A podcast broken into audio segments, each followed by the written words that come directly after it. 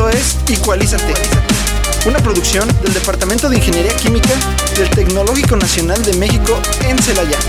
Entrevistas, cápsulas, reportajes, investigación, eventos, posgrados y todo relacionado con las diversas áreas de la ingeniería química.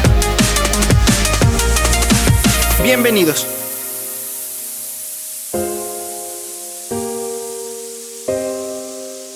Muy buenas tardes a todos los radioescuchas. Les habla Natalia Cruz y bienvenidos eh, a una emisión más de Igualízate, el programa de radio del Departamento de Ingeniería Química. Recuerda que nos está sintonizando en el 89.9 XHITC Radio Tecnológico, el sonido educativo y cultural de la radio.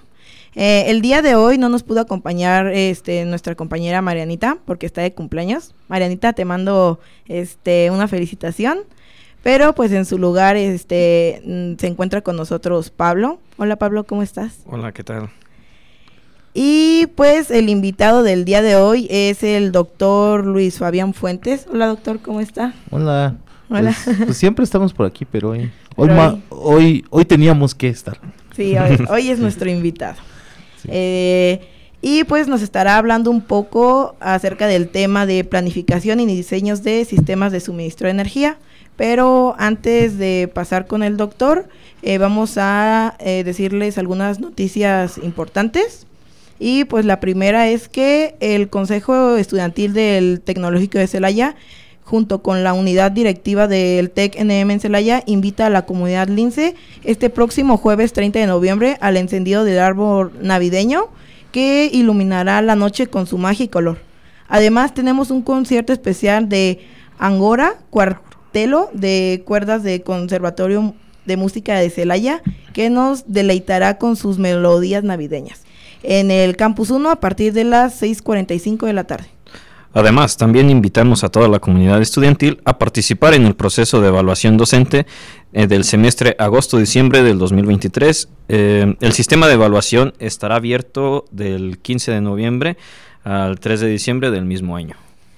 Así como también comentar que esta semana se está llevando a cabo eh, actividades de concientización, perdón, para erradicar la violencia hacia las mujeres.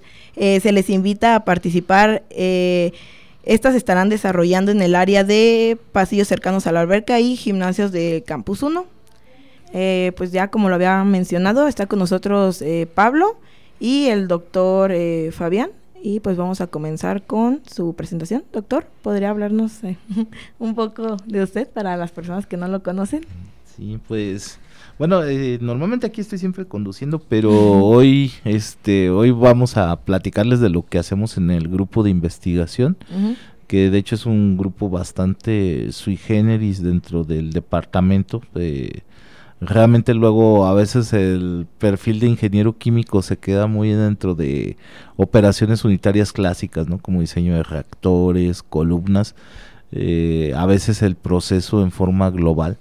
Pero nuestro grupo ha apostado por cosas diferentes, diseñar, por ejemplo, sistemas fotovoltaicos, aerogeneradores, buenos sistemas de aerogeneradores, sistemas de almacenamiento de energía que normalmente se ven en otras áreas, pero nosotros usamos herramientas muy características del área de ingeniería de procesos, como son herramientas de control, de optimización, de simulación, bueno, simulación ya en menor medida, pero generalmente nosotros somos un grupo que trabaja más, más fuerte en el área de optimización y, y tratamos de hacer control integrado dentro de la misma optimización.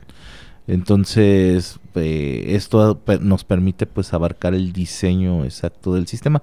Pero bueno, eh, ya platicando, ya platicaremos de eso un poquito más adelante, pero bueno, de mi formación, pues yo soy ingeniero en alimentos, eh, soy egresado del Tecnológico de Zamora.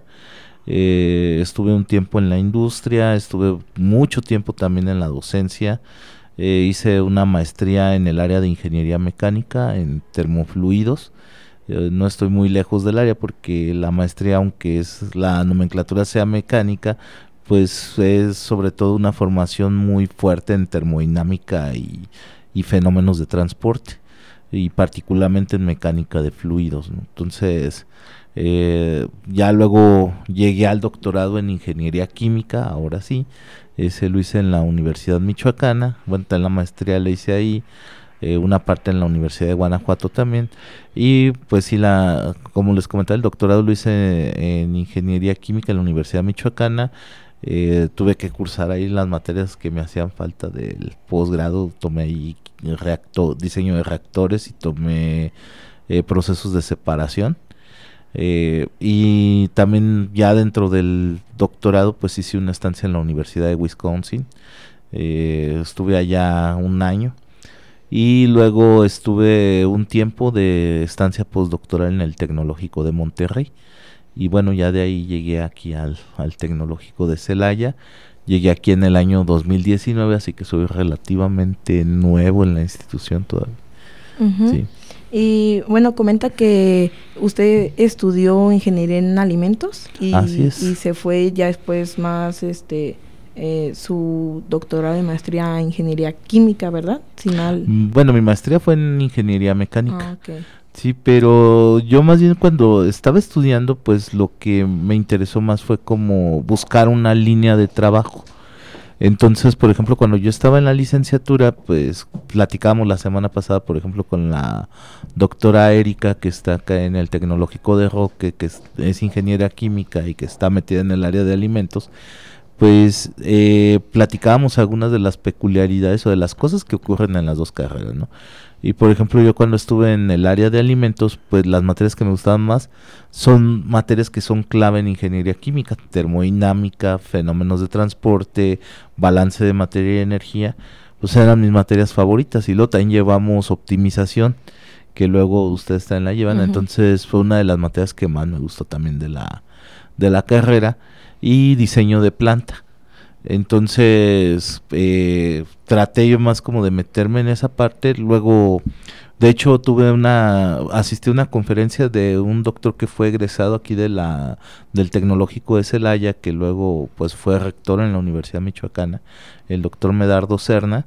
Él nos dio una plática en ese tiempo acerca de un tema que ahorita es habitual, ¿no? Que es tecnología pinch, que, o análisis de pliegue o redes de intercambio de calor que pues en, ese tiempo era la moda, ahorita ya es parte de los programas de licenciatura, pero en ese tiempo era como el avance científico de, del momento, ¿no? Entonces, pues ya yo acudo a su conferencia y se me hizo muy padre lo que él presentó.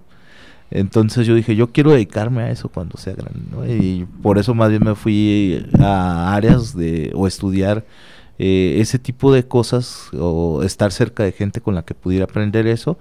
Y fue así como caí en la maestría en ingeniería mecánica. Y mi interés era aprender a diseñar equipos pues, fundamentalmente porque pues considero que la gente de ahí pues tiene un perfil más fuerte. Eso antes de ya entrar en contacto directo con la gente de ingeniería química. Este pero en un principio pues a mí me llamaba mucho la atención la el diseño a detalle este, entonces por eso este, entré con la gente de ingeniería mecánica en ese momento. Y eh, comenta también que ha estado en la industria y en eh, docencia. Eh, en la, cuando estuvo en industria, ¿fue inmediatamente después de, de la licenciatura o, o cómo, cómo Ah, pues afortunadamente cuando yo estaba en mis últimos semestres de la de la licenciatura, pues estuve en contacto con un, doctor que se llama Jesús Ibarra. Y el doctor Ibarra, pues en ese tiempo eh, empezó a estar muy cerca de los empresarios de la zona de Uruapan. Entonces yo cuando llegó mi momento de hacer mis residencias, pues yo estaba pensando en distintos proyectos, estaba pensando incluso ahí mismo en el tecnológico de Zamora, tenían la idea de de hacer un taller de empacado de frutas. Este, entonces estaba viendo así como mis opciones. Y entonces el doctor en ese tiempo me invitó eh, porque la, él estaba trabajando con un empresario allá y eh, querían como empezar a trabajar una línea de trabajar el aguacate pero para formulación de helados. Entonces, este era un trabajo muy fuerte de investigación Eh, y pues me invitaron para allá, pero primero pues más bien la residencia nunca le hice en ese proyecto, sino que como primero requería entrenamiento me mandaron más bien a control de calidad. Entonces estuve mucho tiempo en control de calidad. Este, y digamos que de ahí nació que no me apasioné ya tanto estar en un laboratorio, ¿no? Pues estuve mucho tiempo ahí. Entonces, y, y, es muy distinto un laboratorio operativo en la industria a un laboratorio de investigación. Acá te puedes tomar tus tiempos y obtener resultados con un poco más de calma, pero en la industria no, en la industria el, este, el embarque sale hoy en la noche, entonces tus pruebas las debes de tener listas, ¿no? Entonces no, no hay forma de que tengas así como el tiempo de que, ah, pues sí sale la prueba, ¿no? No, ahí sale porque sale. Sí. Y bueno, ya ahí en la industria pues estuve rotando otras áreas, ya luego sí hicimos propiamente el proyecto de investigación. En ese tiempo en la empresa hubo la, el cambio de la ley de bioterrorismo, entonces tuvimos que hacer los, los manuales de prácticas y verificar pruebas. Estuve también en mantenimiento, estuve en producción. Este, y bueno, pues en cada departamento hay cosas divertidas que aprender y que hacer. Sí, sí. Y podría también eh, comentarnos acerca de sus áreas de interés de investigación. Ah, pues lo que te comentaba, nosotros trabajamos fundamentalmente con modelos matemáticos. Y esto luego los chicos siempre dicen, no, es que para qué sirven las matemáticas.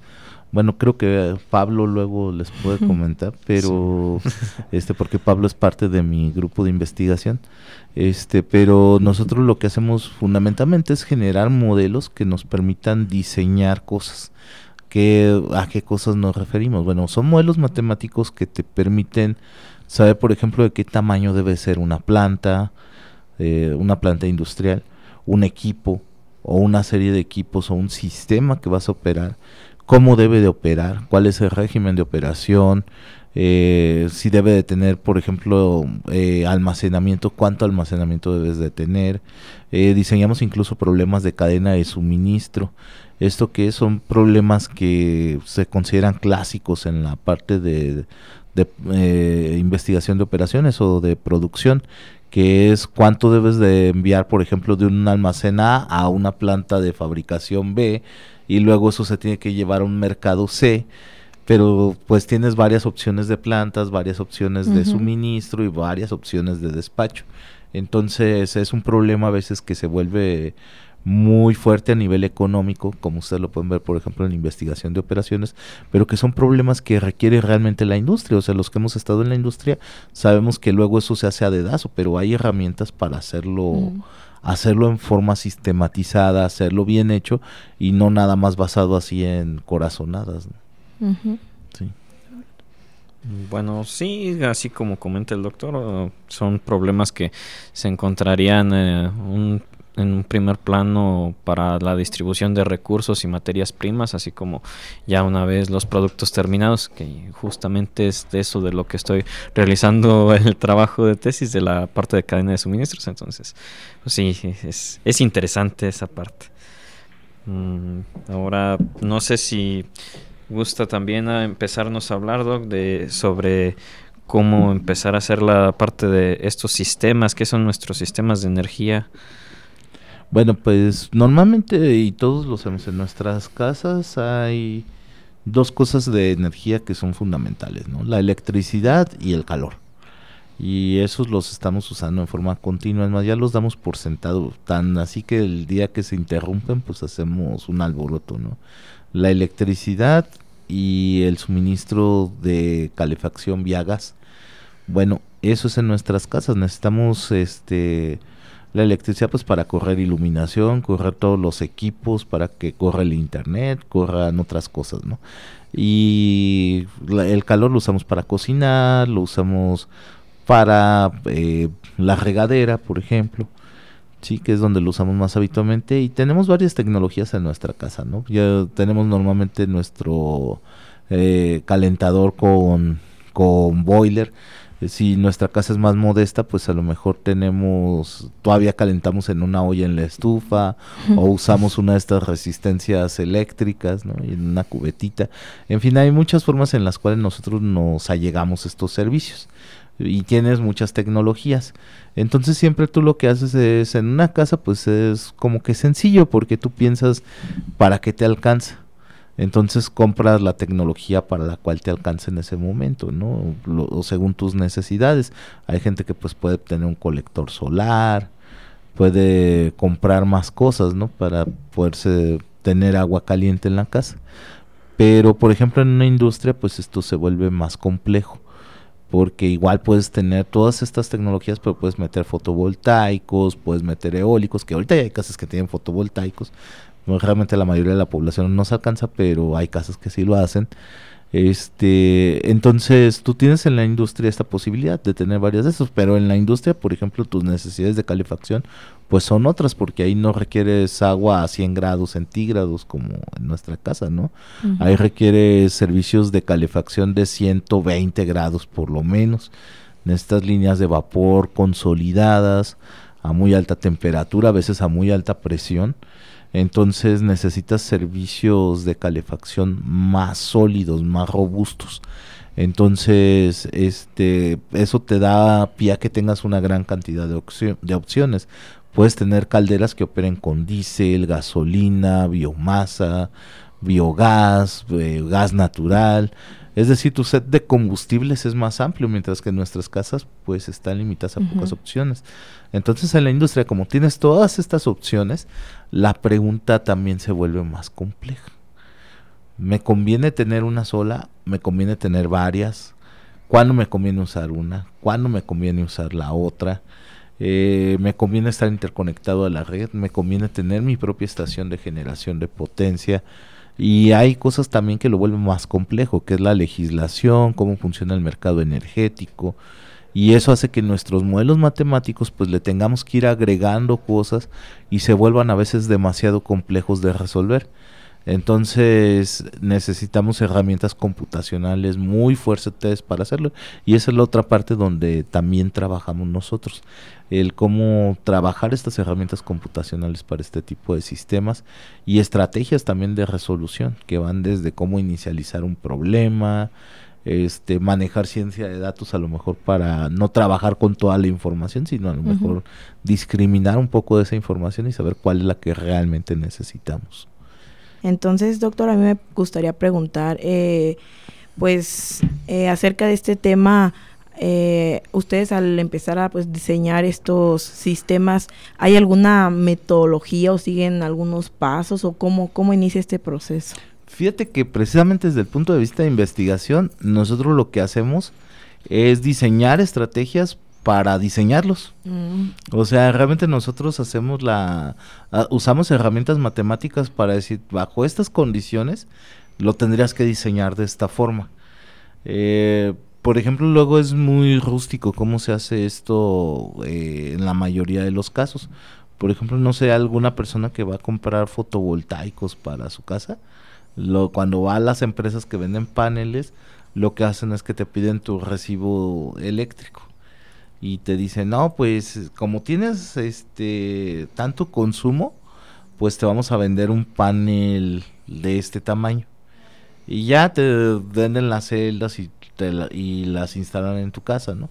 Pero en realidad eso es porque aquí en México pues el mercado energético le da lo mismo como cómo se diseñan los sistemas pero por ejemplo en otros países del mundo la tarifa es dinámica. Es decir, la electricidad no te sale al mismo precio a las 8 de la mañana que a mediodía o que en la noche. Entonces, cuando estás en ese tipo de condiciones, no te puedes dar el lujo de llegar con tu recibo y decir, pues consumo tanta energía.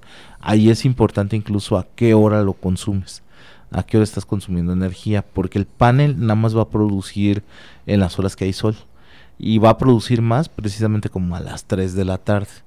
Entonces, tu, si tu consumo fuerte es a las 8 de la noche, pero tu producción alta es a las 3, pues una de dos, o a esa hora le vas a estar vendiendo a la red o lo vas a tener que almacenar para las horas de alto consumo. Entonces necesitas ponerle una batería. Bueno, ¿de qué tamaño tiene que ser esa batería? ¿Cómo lo calculas? Bueno, hay herramientas matemáticas que te permiten saber cómo lo haces. Y nosotros, por ejemplo, las herramientas que usamos son herramientas de optimización. Y sobre todo aquí el problema es que la mayoría de nuestros problemas son de tipo no lineal. Entonces las tienes que resolver con métodos numéricos especializados, ¿no? Por ejemplo, eh, como Newton Raphson, es el que más se usa para este tipo de cosas. Que bueno, para si nuestros uh, radioescuchas, eh, más o menos para decirles cómo funciona esto, pues por ejemplo ustedes a lo mejor en secundaria aprendieron herramientas para resolver ecuaciones de segundo grado, la que le llamábamos la chicharronera o la fórmula general. La de menos b cuadrado más menos. Bueno, esa le resuelve ecuaciones cuadráticas, es decir, de segundo grado. Pero cuando es una ecuación de elevada al cubo, donde tienes una variable elevada al cubo, pues esto ya no funciona. Entonces, ¿cómo resuelves ahí? Bueno, pues hay otros métodos que son computacionales, este, donde tienes que hacer aproximaciones numéricas, vas haciendo igual una serie de operaciones aritméticas, pero son muchísimas, entonces las haces en la computadora en vez de hacerlas a mano y ya te dice dónde está la solución pero eso es una cúbica. Acá trabajamos incluso con funciones logarítmicas, asintóticas, es decir, trabajamos con modelos que son matemáticamente complejos. Entonces ahí hay que buscar con qué método numérico las aproximamos mejor y hay ya algunos solvers hechos para, para resolver esto, pero eh, no todos los solvers funcionan en todos los casos y en todas las formas, entonces hay que estarle moviendo, hay que ver cómo se reformula. A veces pues, matemáticamente se pueden hacer algunas cosas para que un modelo muy, muy complejo se convierta en uno más sencillo de resolver.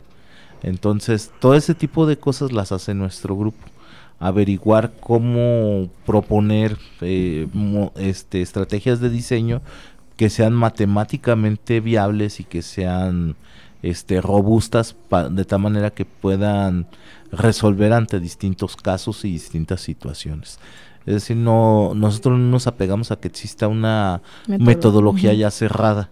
Eh, nosotros lo que hacemos es precisamente si tú tienes una necesidad especial, nosotros buscamos la forma de que de generar un modelo matemático que nos permita llegar a la solución de diseño que tú necesitas. Y podría mencionar algunas de, pues, eh, factores o qué es lo que más toman a consideración o qué es lo más usual el, que se utiliza para, pues, empezar a proponer estas. Mira, principalmente uno de los factores que es fundamental es la demanda del usuario.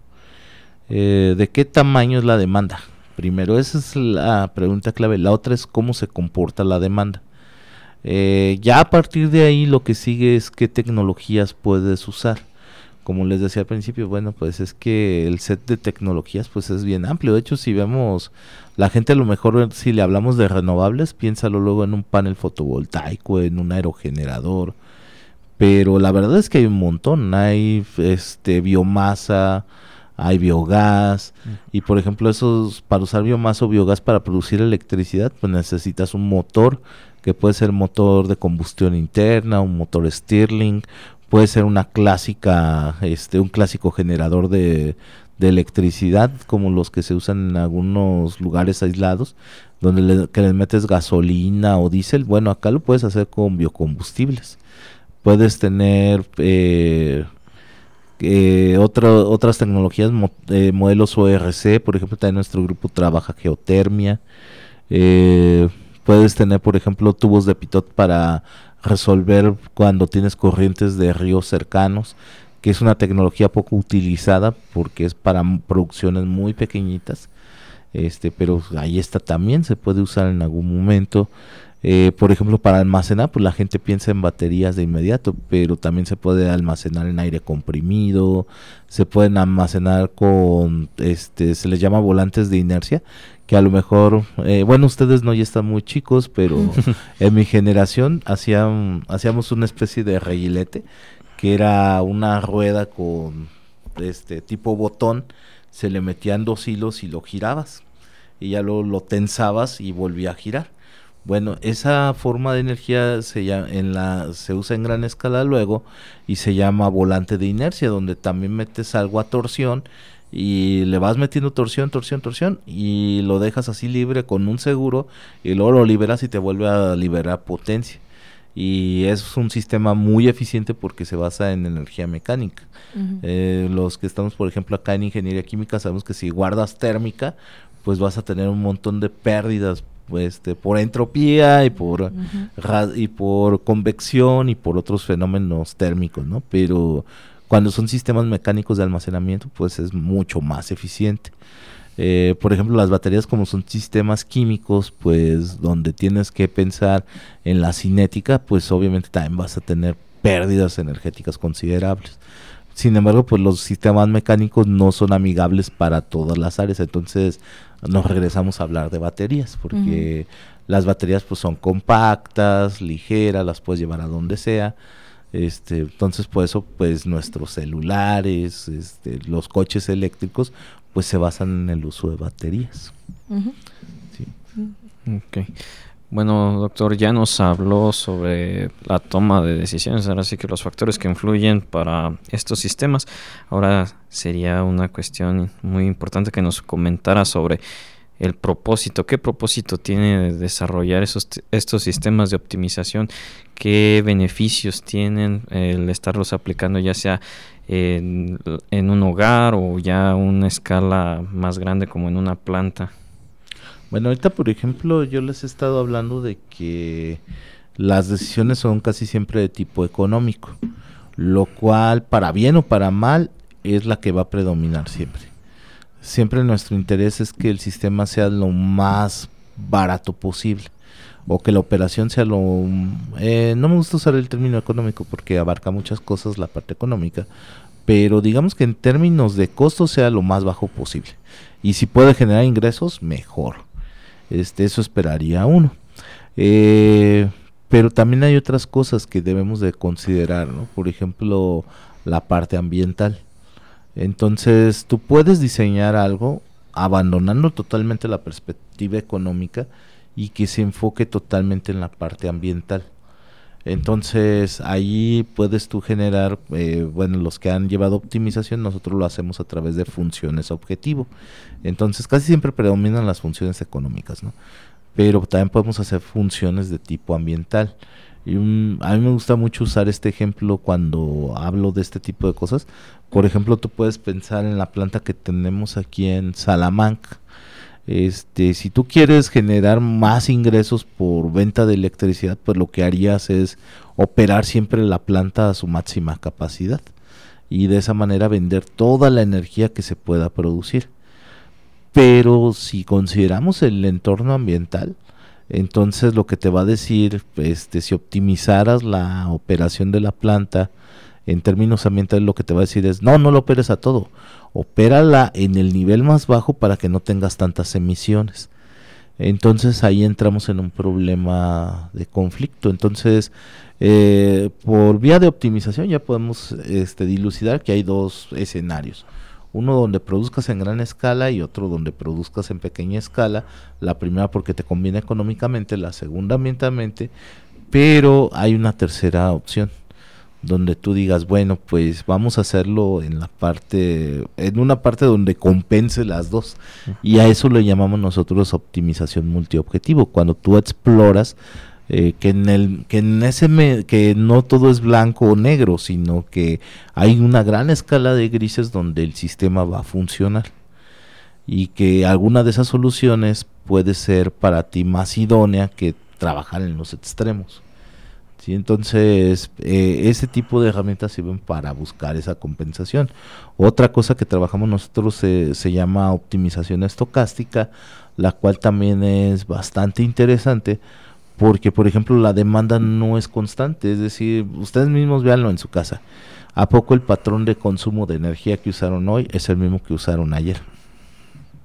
Pues no, pues porque igual te levantaste más tarde, hoy tenías ganas de ver la tele, ayer viste la tele en la noche y hoy a lo mejor te sales y mejor te fuiste al cine, ayer prendiste tu horno eléctrico, hoy no prendiste nada, ayer planchaste tu ropa, hoy te sentaste en la, en la sala a, a, comer palomitas, este, ayer hiciste la compra del mercado y llenaste el refri y hoy en la mañana llegó la visita y se acabó, todo, entonces la carga del refri ya cambió. Es decir, este hay una gran variabilidad en cómo usamos la energía. Entonces todas estas variaciones hacen que no tu diseño debe de, de tu sistema de suministro debe ser lo bastante sólido o bastante robusto como para absorber estos cambios. Eh, debe de, ser adaptable y flexible para que el usuario no, no de repente se le vaya a interrumpir el servicio, ¿no? Porque hoy consumió más que ayer. Entonces debe de tener esta capacidad. Eh, y para eso se usan este tipo de, de algoritmos o de este, formas de resolver el problema de diseño y de operación de sistemas. Y por ejemplo, en los casos de las renovables esto se vuelve crítico porque el viento no tiene palabra de honor. Y el sol tiene su pues, tiene como su formita, ¿no? Tiene su pico al, entre 2, 3 de la tarde, pero fue día nublado, ¿no? Entonces, o fue nublado a esta hora y a otra no, ¿no?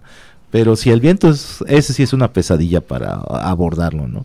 Pero pues siempre buscamos, e, eso es parte de nuestro trabajo, buscar la forma de, de estos problemas que son complejos, tratar de resolverlos y proponer estrategias de diseño.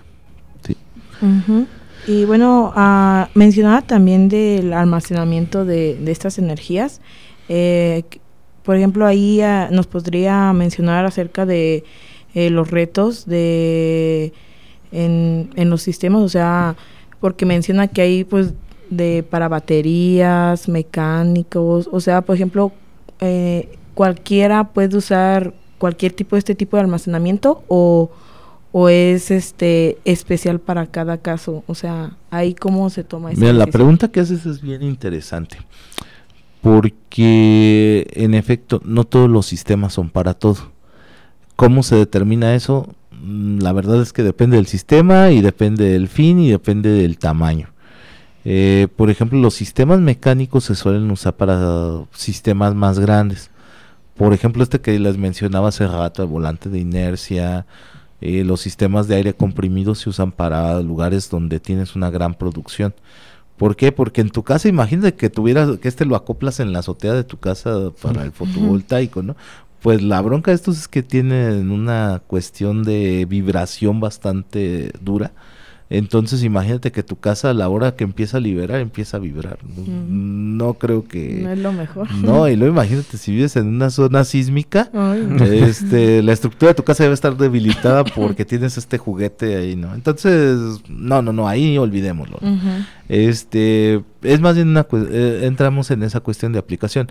El aire comprimido, ese pues tú lo metes en un tanque, activas una bomba para que comprima en ese momento y cuando salga la liberación de gas pues hace trabajo de expansión. Entonces, este, estos también no te conviene si es una instalación pequeñita. ¿Por qué razón? Porque necesitas un gran almacenamiento para todo este aire comprimido o sea, ocupa un volumen grande lo que para que lo puedas usar de esta manera. Este, entonces también requiere, generalmente se usan hasta cavernas subterráneas para almacenar aire comprimido. Entonces no es como que cualquier tecnología puedas usar. Depende de tu aplicación, el dimensionamiento de tu cliente y bueno, del usuario y este y sobre todo qué tanta disponibilidad tienes de espacios y de recursos que porque no no cuestan igual no vale lo mismo no te cuesta igual incluso dentro de las baterías no te sale igual una batería de litio que una de plomo ácido. De hecho aquí este en México pues estamos pues no me gusta usar la palabra condenados, pero así es, el plomo ácido es lo que vamos a tener que usar pues durante un buen rato porque aunque tengamos baterías de litio eh, aún están en precios que no son permisivos. Lo que sí es que se están buscando otras alternativas a las baterías de litio como baterías de sodio o este de cadmio que pueden ser este bastante competitivas.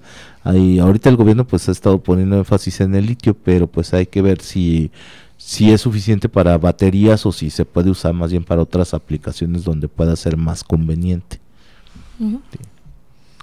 Sí, este, es básicamente lo que había comentado, ¿no? De, en base a las este, necesidades de la población o del lugar donde lo vamos a instalar, es la tecnología la que vamos a estar utilizando. Ah, y pues bueno, son ah, también parte de los uh, objetivos, ¿no? compromisos que estamos de los que estamos hablando desde hace rato que debemos de evaluar eh, en cuanto a condiciones este, económicas, eh, condiciones ambientales, entre otras. La pregunta ahora será esto cómo lo tomamos como la mera realidad o simplemente una buena aproximación. Híjole, a mí me siempre me encanta esa pregunta porque luego este la gente de nuestra área, hay que decirlo también, no somos la única gente que hace este tipo de desarrollos ni en el tecnológico ni en el ni en el país. Este aquí, por ejemplo, luego en el departamento el el grupo del doctor Vicente Rico también opera este tipo de sistemas o también trabaja una línea muy similar y en el país pues hay mucha más gente que tiene un gran expertise en esto, ¿no? Eh, pero a mí sí me gusta ser muy conservador respecto a lo que hacemos y muy crítico además, no... Eh, no considero que nosotros estemos como generando la última este el último grito de la ciencia. Considero que tratamos de hacerlo lo mejor que podemos este, pero lo cierto es que como lo que hacemos finalmente son modelos y esto no está mal, finalmente el señor de la ferretería o el señor que vende las fotovoltaicas pues también trabaja con modelos. Nosotros tratamos de hacer modelos mejores que los que hay disponibles o los que manejan vía tablas, ¿no? Que dicen, ah, pues todo está en la tabla. Bueno, nosotros no usamos una tabla, usamos un conjunto de ecuaciones más o menos duras para describir cómo funciona esto. Entonces, eh, aquí sí puedo decirlo, sí es mejor lo que hacemos nosotros que lo que hace la gente con tablas y eso lo podría yo apostar.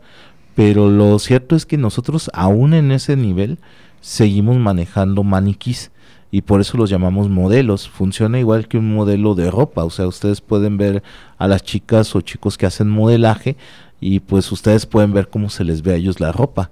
Eso no significa que tú cuando te compres esa misma ropa te vas a ver igual que la chica o el chico de la portada de la revista. Mm. Nosotros lo que hacemos es exactamente lo mismo, hacemos modelos, hacemos modelos matemáticos que nos dicen cómo funcionaría el sistema y tratamos de acercarnos lo más posible a la realidad, tratamos de de meterle este tipo de variantes, de que por ejemplo funciona así el mercado energético, hay inflación, hay cambios en la demanda, hay cambios en, en los recursos solares o eólicos disponibles. Tratamos de abordar todo esto. ¿Ya refleja la realidad? No, porque hacemos varias suposiciones. Y esto se hace también con la gente que hace trabajo experimental o de campo. También tienen que hacer este tipo de suposiciones. ¿Por qué? Porque finalmente nunca tienes la información exactamente como aparece. pero lo hacemos lo mejor que podemos. O nos esforzamos por hacerlo lo mejor que podemos. Y de proporcionar soluciones útiles para la industria o para otros sistemas. No sé si con eso contesté la pregunta. Sí, sí, con eso creo que es más que suficiente. sí, pero siempre me gusta así ser muy crítico con mi área. No, lo que hacemos no es perfecto, es perfectible. Y creo que todas las áreas científicas hacemos bien en hacerlo así. Eh, yo creo que si le preguntas a un científico más o menos serio si lo que está haciendo eh, ya tiene las respuestas es, pues depende. Depende de para qué me lo estés preguntando, o de qué caso en particular no tenemos certeza, simplemente estamos viendo a ver qué funciona mejor. Entonces, pues ya estamos llegando al final del programa. Eh, muchas gracias, doctor, por estar el día de hoy como invitado. Fue eh, muy interesante la entrevista y no sé si les gustaría mencionar alguna otra cosa. Eh, pues nada, yo a, mí siempre me gusta pensar que este como ingenieros químicos pues no nos no nos cerremos a, a áreas clásicas creo que si hay un campo de trabajo allá afuera, tenemos las herramientas básicas para hacerlo. Y aquí lo importante es que tú tengas el interés, la curiosidad por explorar otras áreas que no necesariamente sea todo el tiempo trabajar reactores, columnas, aunque son problemas clásicos que está bien, hay que, hay que manejarlos. Hay un mundo de problemas allá afuera que podemos resolver con las herramientas que nosotros ya manejamos. Entonces vamos a aplicarlas en otros campos, ver qué hacemos. Podemos hasta hacer ciencias sociales si queremos, nada más es cuestión de, de ver cómo, cómo trabajamos estas cosas. Mm, ¿A ti, Pablo? ¿Algo mm, que ser? No, pues nada más, sí, tiene mucha razón el doctor. Básicamente es, es tener los datos a disposición y pues trabajar para meterlos en modelos y ver qué este, cosas podemos obtener ahí, ¿no? Tratar de apegarnos a la realidad, pero sí, básicamente es todo lo que de lo que trata el área, tomar datos eh, reales y tratarlos de ajustar a lo que pasa en la naturaleza, ¿no? Y pues ya eh, con esto nosotros nos despedimos y pues nos vemos el próximo martes. Y bueno, yo le mando un saludo a Meli y a Ana y a Luis que me escuchan en casa. Nos vemos. Nos vemos. Chao. Esto fue Igualízate, Te esperamos el próximo martes a través de XHITC, Radio Tecnológico de Celaya. Una producción orgullosamente lince del Tecnológico Nacional de México en Celaya.